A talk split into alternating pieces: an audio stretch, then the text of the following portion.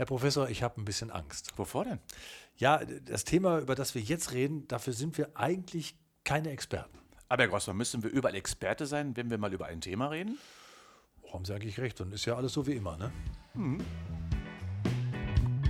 Die wundersame Welt des Sports. Der Podcast zur schönsten Nebensache der Welt.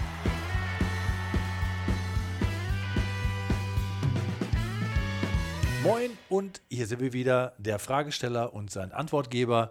Professor Ingo Frohböse heißt der Antwortgeber und ich bin der Fragesteller Peter Grossmann. Tag. Unser Thema der Sport und seine vielen Facetten generell. Und die sind ja nicht immer geprägt von viel Toleranz und vor allen Dingen von Gleichberechtigung. Und deswegen sprechen wir heute mal über Frauen im Sport und Frauen und Sport. Und das ist ja genau wie in der Gesellschaft ein Thema, das nicht von vielen Erfolgsgeschichten erzählt. Das muss man sagen. Und wenn, dann eher nur in letzter Zeit. Denn Frauen und Sport, das gab es ja offiziell lange gar nicht. Ja, ist eine traurige Geschichte, das muss man wirklich sagen. Das ist äh, historisch betrachtet, hat man Frauen ja wirklich vom Sport extremst lange ferngehalten. Selbst die olympische Idee hat ja Frauen nie richtig mit einbezogen. Das ist schon dramatisch. Und deswegen freue ich mich über die aktuelle Entwicklung. Und noch mehr freue ich, dass wir beiden Jungs mal darüber reden dürfen. Ja, auch das muss ja gehen hier bei diesem Podcast. Ähm, wir sagen nochmal all das, was eigentlich gar nicht mehr gesagt werden sollte, weil es ja schon längst vorbei ist. Aber trotzdem, woher kommt das eigentlich alles, ähm, dass äh, die Frauen in der Anfangszeit äh, der, der, der modernen Sportarten, die es so gegeben hat, überhaupt keine Rolle gespielt haben?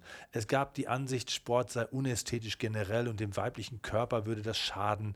Ähm, Turnen war gestattet, aber nur aus gesundheitlichen Gründen unter strengen Regeln.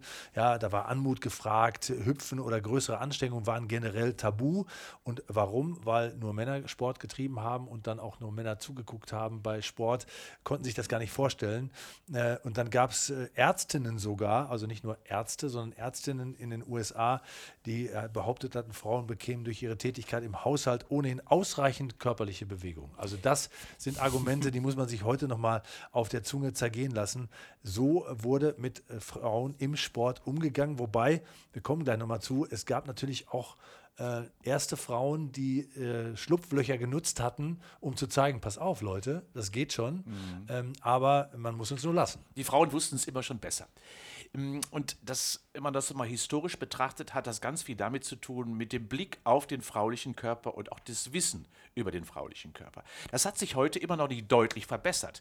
Nur wir haben etwas mehr Erfahrung und das bedeutet also, dass wir früher oder dass die Medizin früher immer große Sorge hatte, dass der weibliche Körper die Belastbarkeit, die dem männlichen Körper per se zugeschrieben wurde, aus der Historie der Antike beispielsweise, dass dort beispielsweise eben das Zutrauen nicht vorhanden war. Und man eher äh, sagt, nein, es gibt andere Fähigkeiten, die die Frau mitbringt und das sind eben nicht körperliche, insbesondere nicht in Richtung Sport bis an die Grenze gehend. Das hat man den Frauen aufgrund dessen, weil es eben keine gute Forschung gab. Gibt es ja heute immer noch nicht so richtig. Nehmen wir mal das ganze Tablettenthema, Medikamententhema. Auch da sind Frauen immer noch nicht richtig einbezogen in die Forschung. Und wenn man das weit zurückblickt, man kennt den weiblichen Körper viel schlechter als den männlichen Organismus. Ja, und äh, vieles ging ja auch auf die Tatsache, dass man äh, bloß nicht wollte, dass Frauen irgendwelche Schwierigkeiten hatten beim Kinderbekommen, weil das war vordringlichstes Ziel der Gesellschaft damals, dass Frauen tatsächlich dafür da waren, dass sie Kinder gebären und natürlich nebenbei was soll es auch noch, also aus der Sicht der damaligen Zeit, unsittlich gewesen sein, nicht zu den Frauen passend. Und wenn man lange sucht, dann findet man auch noch was. Äh, bei Olympischen Spielen, die blieben ja Athletinnen auch lange Zeit verwehrt, bis da überhaupt mal was losging. Das dauerte unheimlich lange. Wollten aber Frauen nicht hinnehmen. Eine Gruppe von Französinnen gründete tatsächlich einen eigenen Verband und organisierten 1921 eigene Olympische Frauenspiele. Und aufgrund dieser Frauenspiele, da wurde das IOC so oft unter Druck gesetzt, dass sie sechs Jahre später einigen, einigen, das muss man auch dazu sagen, Leichtathletiken erlaubte, an der Olympischen äh, Arena in der Leichtathletik dann auch teilzunehmen. Ja, die Leichtathletik war sowieso eine der ersten Sportarten, die sich geöffnet hat. Was ich toll finde, ähm, dass dort einfach die Fähigkeiten der Frauen auch deutlich früher wertgeschätzt wurden, auch die Möglichkeiten, die die Frauen mitgebracht haben. Es ist immer noch limitiert, man ist, hat sich ja ganz vorsichtig herangetastet. Nehmen wir aber das Beispiel, dass ja bestimmte Langlaufdisziplinen bis heute kaum den Frauen zugetraut wurden. 84 war die maximale Strecke zum Beispiel 3000 Meter. Länger durften Frauen damals bei den Olympischen Spielen noch nicht laufen. Der Hindernislauf der Frauen, also 3000 Meter Hindernis, ist erst seit einigen, ja, ich würde mal sagen, seit 10, 12 Jahren mhm. überhaupt. Mhm. Stabhochsprung, auch das ist eine Disziplin, die man den Frauen lange vorenthalten hat. Skispringen lange vorenthalten und, und, und. Das heißt also, Frauen Vorreiter quasi, die Jeanne d'Arcs des Sports, so kann man es beschreiben, die haben sich durchgesetzt und haben gezeigt, okay, wir können es doch. Das braucht die Welt, um einfach zu dokumentieren, okay, die Leistungsfähigkeit ist quasi gleichberechtigt. Und wir haben ja auch schon mal äh, über äh, den Marathon geredet äh, in unserem Podcast, ja. über Sinn und Unsinn. Da gibt es auch äh, eine Amerikanerin, Virginia Switzer, nämlich, die hat, äh, weil äh, Marathon-Wettbewerbe verboten waren, 1967 noch für mhm. Frauen, die hat sich den Spaß gemacht und hat sich äh, eingetragen äh, mit, ihrem, mit einem Vornamen, äh, und zwar KV hat sie den einfach genannt, hat sich dick eingepackt, war nicht als Frau zu erkennen und ist tatsächlich in Boston beim Marathon mitgelaufen, am Schneetreiben und fiel dann auch unter den ganzen männlichen Läufern auch gar nicht auf und der Renndirektor entdeckte das irgendwann, ja. konnte sie aber nicht mehr aufhalten, lief ins Ziel und erst seit 19 72 darf man beim Boston Marathon als Frau mitlaufen. Auch das ist ja gar nicht so lange her. Na, wenn man das mal überlegt, wie, wie wenig die Gleichberechtigung doch von der Zeit her im Sport wirklich Fuß gefasst hat. Den Sport gibt es ja seit Jahrtausenden und quasi erst die äh, die weibliche Leistungsfähigkeit im Sport dort so repräsentiert, wie sie es verdient hat, das gibt es wirklich erst seit 20, 30 Jahren. Und äh, um nur zu meiner Lieblingssportart Fußball zu kommen. Ja, auch da ja. haben sich ja wirklich keine Ruhmeshallen aufgetan. Oh nein. Beim Und leider immer noch nicht, Herr Grossmann, immer noch nicht. Ja, bei ja. mir selber persönlich natürlich auch nicht. Aber was, der, was den Umgang mit Frauen und Frauenfußball angeht, äh, auch da hat der DFB sehr, sehr lange gebraucht, bevor er erlaubt hat, dass Frauen überhaupt Fußball spielen. Und ich kann mich noch erinnern, äh, da gab es in der ersten Zeit äh, gab es nur strenge Auflagen für Fußballerinnen. Mhm. Sie sollten eine Winterpause einhalten. Äh, das dann die ein halbes Jahr übrigens angedauert gedauert hat, nicht nur zwei Monate. Das Spiel wurde verkürzt, der Ball war kleiner und ähm, äh, bei den Männern, die Stollen, die durften die tragen, bei den Schuhen der Frauen war das verboten. Also äh, das äh, ist ein Sammelsurium an, an, an Verboten, die eigentlich nur eins zum Ziel hatten, die Frauen aus bestimmten Männerdomänen äh, wegzuhalten und es nicht zu akzeptieren, dass das auch vielleicht einen, einen langen Weg braucht, aber dass irgendwann natürlich da auf eine andere Art, äh, nicht, nicht vergleichbar, aber tatsächlich der Sport genauso getrieben werden kann. Ja, wobei man einfach auch akzeptieren muss, und auch da haben die Verbände natürlich seit vielen Jahrzehnten große Probleme mit, Traditionen einfach, mhm. dass es Modifikationen, Anpassungen der Sportart geben kann, ruhig. Frauen sind nun mal anders als Männer, zum Glück auch. Und dementsprechend kann man und sollte man auch andere Disziplinen, Herausforderungen zulassen und das auch akzeptieren, auch traditionell regulär festschreiben. Das haben wir ja in der Leichtathletik ja beim Hürdenlaufen. Da sind die Hürden kleiner, tiefer. Äh, wir haben es beim Speerwerfen, beim Diskuswerfen, da sind die Wurfgegenstände leichter. Äh, wir haben es beim Volleyball, da ist das Netz tiefer. Also insofern, ja, macht es schon Sinn, bestimmte Anpassungen zu vollziehen. Im Fußball hat man es ja mal probiert, mhm. ähm, was ich auch hätte an sich ganz gut empfunden, dass wir auch hier eben nicht den klassischen traditionellen sportlichen Aktivitäten der Männer nacheifern wollen. Nein, es soll als eigene Sportart verstanden werden. Und wenn man das betrachtet, glaube ich, kann auch die Akzeptanz deutlich schneller voranschreiten, weil wir dann diese Vergleiche eben nicht machen zwischen A und B. Und in der Leichtathletik wissen wir, 100 Meter Hürdenlauf ist genauso akzeptiert wie der 110 Meter Hürdenlauf der Männer mit einer völlig anderen Grundstruktur. Es ist eine andere Disziplin. Aber warum denn nicht? Ja, viele sagen ja, Frauenfußball ist auch ein anderes Spiel, ja. Ähm, aber findet natürlich unter den gleichen Bedingungen statt, äh, was ich okay finde, muss ich sagen, als Fußballfan, ja.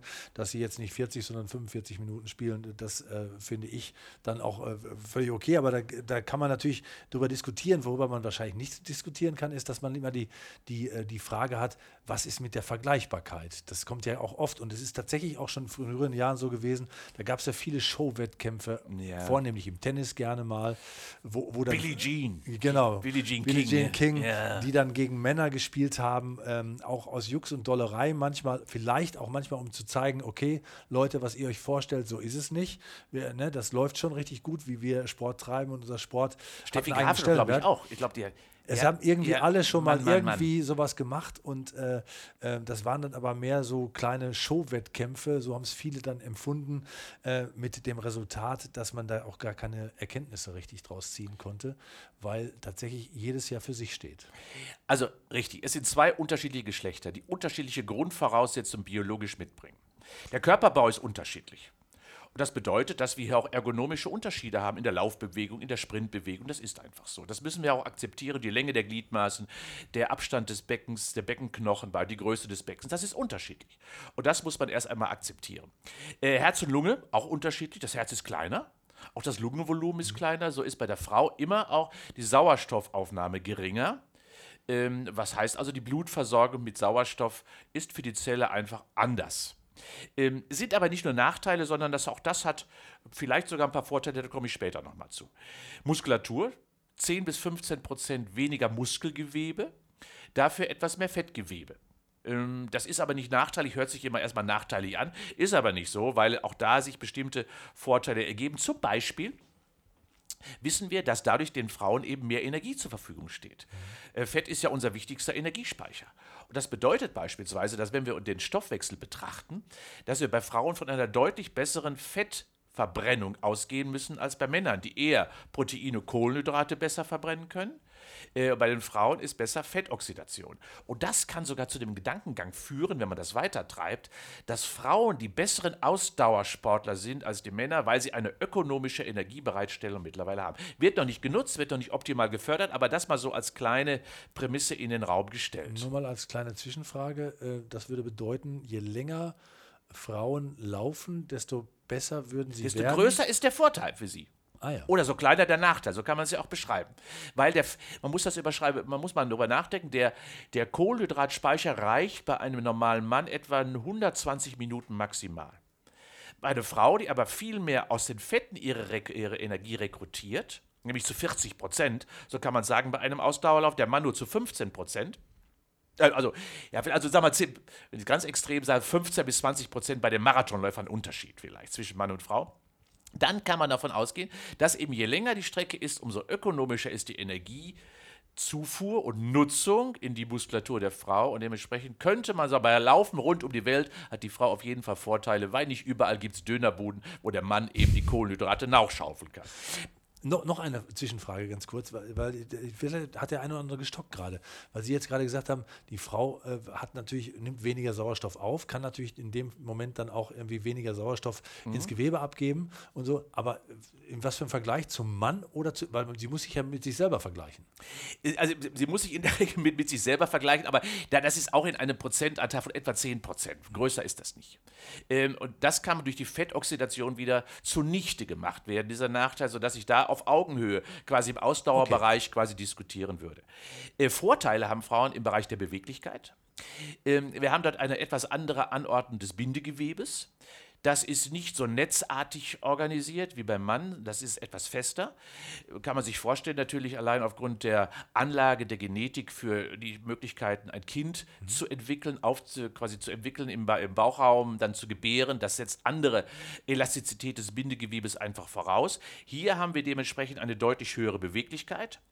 Ähm, und wir haben ein deutlich elastischeres Gewebe, auch das ist besser. Deswegen sind gerade auch äh, die Dehnübungen äh, beim Mann eher wie so ein Storch im Salat zu betrachten, während eine hohe Grazilität ähm, eben der Frauen, auch der Unterschied des Spagats, daran erkennen wir das schon, äh, der ist aufgrund des, des Gewebes einfach deutlich anders. Sie gucken mich jetzt ganz kurz ja, so ich kann, mir nicht, an bei diesem ich kann mir nicht vorstellen, wie sie in dieser engen Jeans überhaupt einen Spagat je hinbekommen. Ich will auch keinen Sport machen jetzt, ich will ja Genau. nur reden drüber. Aber da, da wo ein, ein weiterer Vorteil besteht, ist in der Koordination.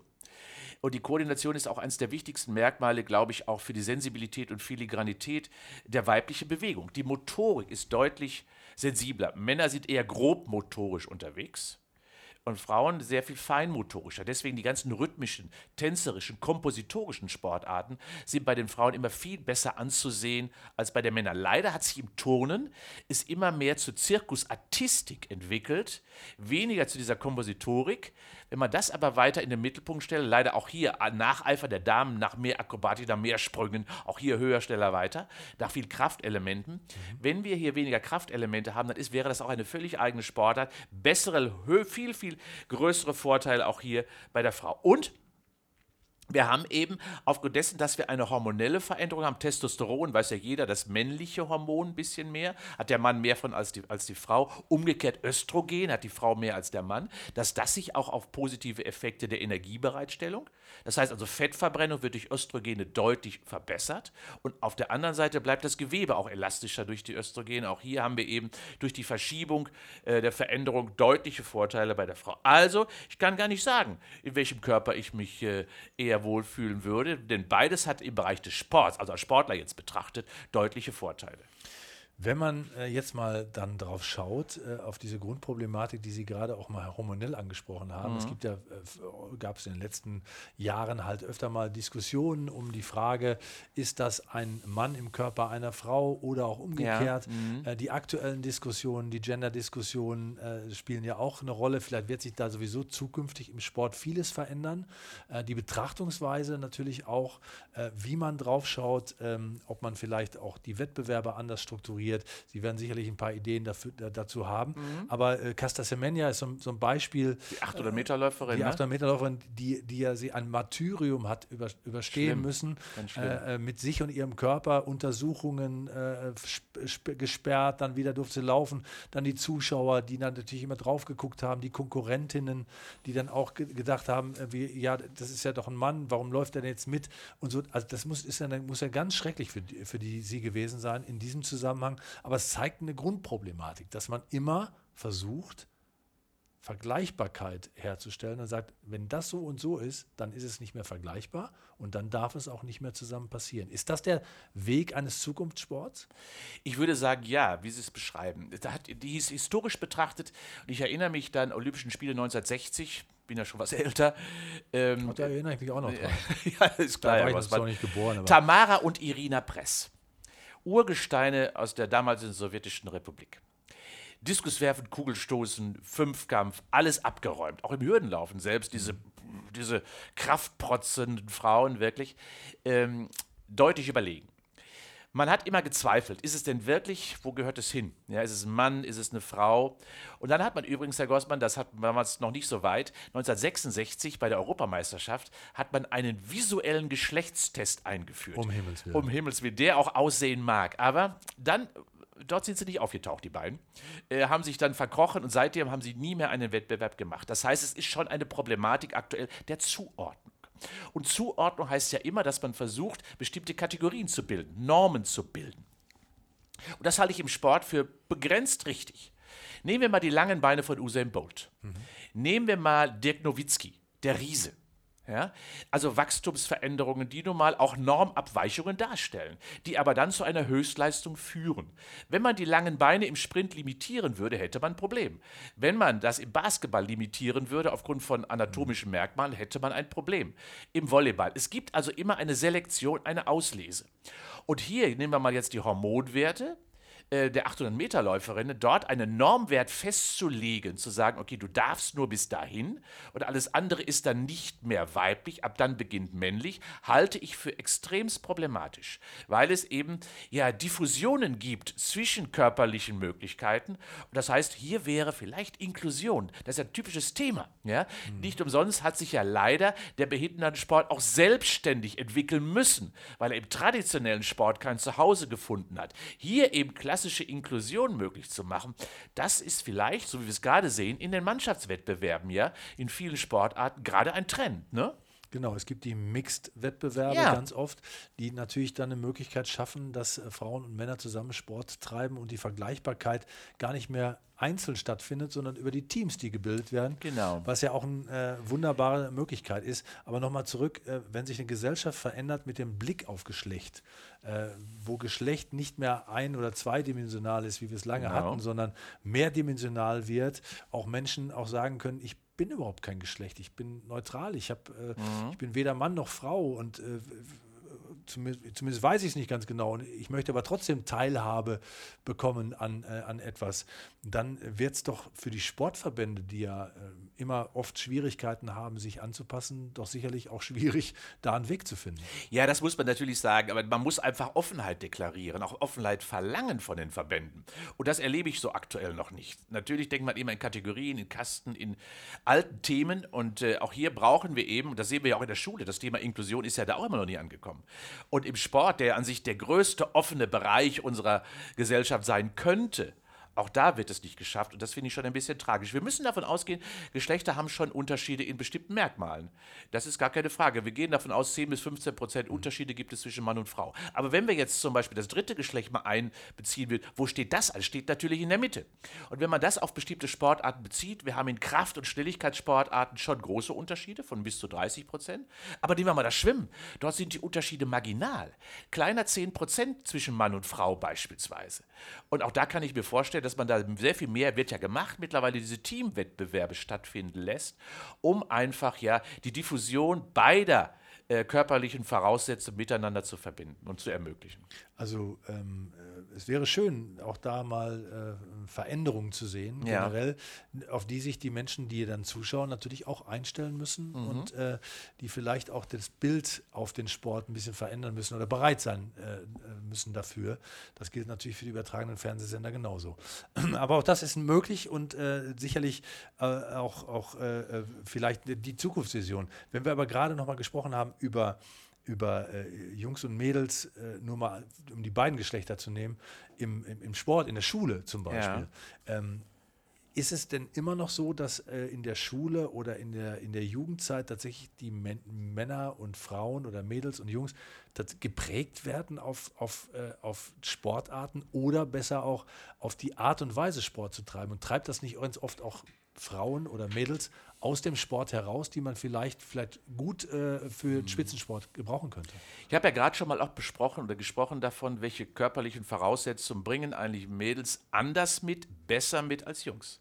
Und das muss beides natürlich gleichberechtigt gefördert werden. Und wenn ich immer nur einen Fußball in die Mitte der Halle hineinwerfe, beispielsweise, entwickle ich natürlich Fußballkompetenz. Aber nicht beispielsweise rhythmische, tänzerische, kompositorische Kompetenzen. Und das vermisse ich so ein wenig. Wir müssen alle Voraussetzungen so akzeptieren und mitnehmen, auch fördern dass die Stärken mehr in den Mittelpunkt gerückt werden und eben nicht Defizite und Schwächen aufgedeckt werden. Und das heißt, dass wir auch gerade im Sport eine gleichberechtigte Förderung der Fähigkeiten aller Geschlechter mehr in den Mittelpunkt stellen sollen. Also Differenzierung tut hier Not. Aber Untersuchungen zeigen ja doch, dass ähm, Mädchen anders mit dem Sport umgehen, auch eher aus dem Sport aussteigen. Deutlich eher. Äh, und vielleicht auch gar nicht mehr wiederkommen. Sind die Strukturen da auch das Problem? Ja, ich glaube, dass, dass die Fördermechanismen, die, Förder, die förderlichen Strukturen, auch die, die Anreize einfach dort deutlich schlechter sind. Äh, wir haben eben ein, ein noch immer sehr männlich geprägtes Förderungssystem, auch in Deutschland, gerade im Bereich des Sports.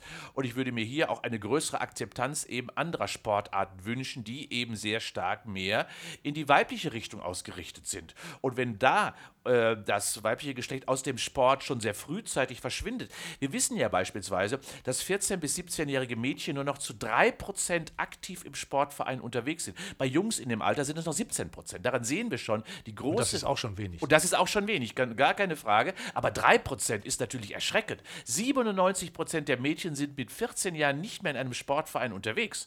Und daran erkennen wir schon, dass wir hier eine große ja, Geschlechterdifferenz haben, auch keine, keine Gleichberechtigung stattfindet in der Förderung letztendlich der Fähigkeiten der unterschiedlichen Geschlechter. Ja, da, wir werden nochmal in einer weiteren Folge, wo es um Kinder und Jugendliche geht, nochmal äh, Ja. intensiver drauf gucken, warum vielleicht es auch so ist, dass die Anreize für Mädchen nicht so gut Mhm. sind oder ob die anders aus dem Sport aussteigen und warum und warum auch nur so generell so wenig sich in Vereinen aufhalten Ja. in einer bestimmten Altersstruktur.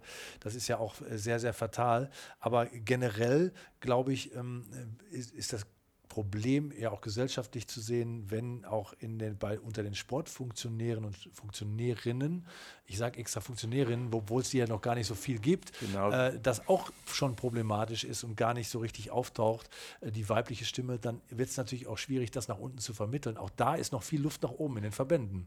Oh ja, äh, ich kenne viele Verbände, äh, wirklich von ihrer Struktur her. Und wir haben ja gerade auch die Diskussion vom äh, Deutschen Olympischen Sportbund wieder erlebt. Äh, wir haben ja auch die DFB-Diskussion bezogen auf die Präsidentenschaft äh, auch mhm. ganz schwierig. Und hier würde ich mir auch eine deutliche Repräsentanz eben vorstellen und gleichberechtigte Repräsentanz eben über Geschlechter hinaus. Und da müssen wir dran arbeiten, wenn das in, dem, in der Basis quasi nicht richtig funktioniert, wie soll es dann ja quasi auf der Spielfläche oder im Stadion optimal funktionieren? Sie sind der Mann der Wissenschaft. Äh, Sie haben ja auch gerade wunderbar erzählt, äh, was es für, für, für, für Bedingungen gibt im weiblichen, männlichen Körper und äh, was es auch für tolle Voraussetzungen im weiblichen Körper gibt, um tatsächlich da noch was auszuschöpfen. Ähm, Müsste es da auch sowas geben wie, eine, wie, eine, wie ein anderes Gehör äh, für, für wissenschaftliche basierte Untersuchungen auch, ja. dass man das auch mehr in diese Breite streut, weil immer noch gibt es ja diese Vorurteile oder diese Urteile, äh, die ja noch klar gesetzt sind. Da hätte sich ja schon mehr tun können eigentlich. Da gebe ich Ihnen recht. Leider unterliegt Wissenschaft natürlich auch bestimmten Rahmenbedingungen und leider auch zunehmend Leistungsparametern. Und das bedeutet, dass ein Versuch mit einer Maus einfacher ist, als mit der Komplexität des weiblichen Geschlechts umzugehen. Mhm. Nehmen wir nur das Thema hormonelle Prozesse, Zyklus beispielsweise. Nicht umsonst sind Frauen beispielsweise in der Medizin bezogen auf Medikamentenforschung, Pharmaforschung nur bedingt repräsentiert. Äh, das heißt, das macht man lieber alles mit einem relativ stabilen äh, Organismus des Mannes und das heißt, dass wir selbst in der Medizin noch viele, viele Dinge haben, die nachgeholt werden müssen. Also die personalisierte Medizin, die ja immer sehr stark gefordert wird, die heißt gleichzeitig auch eine geschlechterspezifische Differenzierung, die aber aktuell noch nicht stattgefunden hat. Und äh, das heißt, ja, Wissenschaft macht sich den Weg natürlich einfach und leicht, weil es muss eine Geschwindigkeit her, die Publikation muss schnell raus. Ähm, umso stabiler die Probandengruppe ist, umso homogener, umso besser ist das. Mit Heterogenität äh, kann der Forscher nicht so richtig umgehen. Und das ist bei dem weiblichen Geschlecht eben aufgrund der der differenzierten Betrachtung jeden Monat etwas anderes vorzufinden, eben deutlich schwieriger für den Wissenschaftler. Aber ein interessanter Aspekt, den man so äh, noch gar nicht äh, so oft gehört hat. Mhm. Ähm, manchmal ist es so einfach, äh, wenn man die Erklärungen hört, mhm. warum bestimmte Dinge so sind. Ja. Aber nochmal, um zurückzukommen auf die, auf die Schule, da ist ja vielleicht auch etwas wissenschaftlich schon längst verändert, was viele Lehrer oder äh, auch Eltern noch gar nicht mitbekommen haben, dass zum Beispiel immer noch so viele Mädchen während ihrer Regelblutung äh, nicht, nicht keinen Sport mehr treiben. Ähm, das ist ja auch so ein Punkt, wo man sagen muss, eigentlich ist das ja auch nicht nötig, dass alle auf der Bank sitzen. Nein, also äh, da, da, bin ich mir ganz sicher, dass also das auch häufig als Ausrede genommen wird, natürlich von den Mädchen oder von den Eltern auch, einen Attest zu bekommen. Nein, das ist natürlich nicht nötig. Und wir wissen ja selbst, dass ähm, der, der Zyklus der Frau Frau auch förderlich ist auf bestimmte Leistungsfähigkeiten. Natürlich äh, gibt es die Symptome, die auftreten und auch zwangsläufig zu einem Missempfinden, zu einem eingeschränkten Wohlbefinden führen. Aber bezogen auf die körperliche Leistungsfähigkeit und gerade im Sport hat das also wirklich nur bedingt Einfluss. Ja, wir haben äh, einiges gestreift heute hier, ähm, ein paar wissenschaftliche Sachen deutlich gemacht und auch nochmal die Lanze gebrochen für Mixed-Wettkämpfe, für Inklusion, ja. äh, um das mal so zu nennen, äh, in allen möglichen Bereichen und das nicht nur für Männer, Frauen, Jungs, Mädels, sondern für all die Geschlechtlichkeiten, die es heutzutage noch äh, differenzierter gibt, die ja auch mehr oder weniger dann auch demnächst eine größere Rolle spielen, auch im Sportverhalten. Herr Professor, ich sage Danke an dieser Stelle. Ja, wissen Sie, was ich jetzt tue? Ich gehe mit meiner Frau laufen, weil wir machen es immer gemeinsam.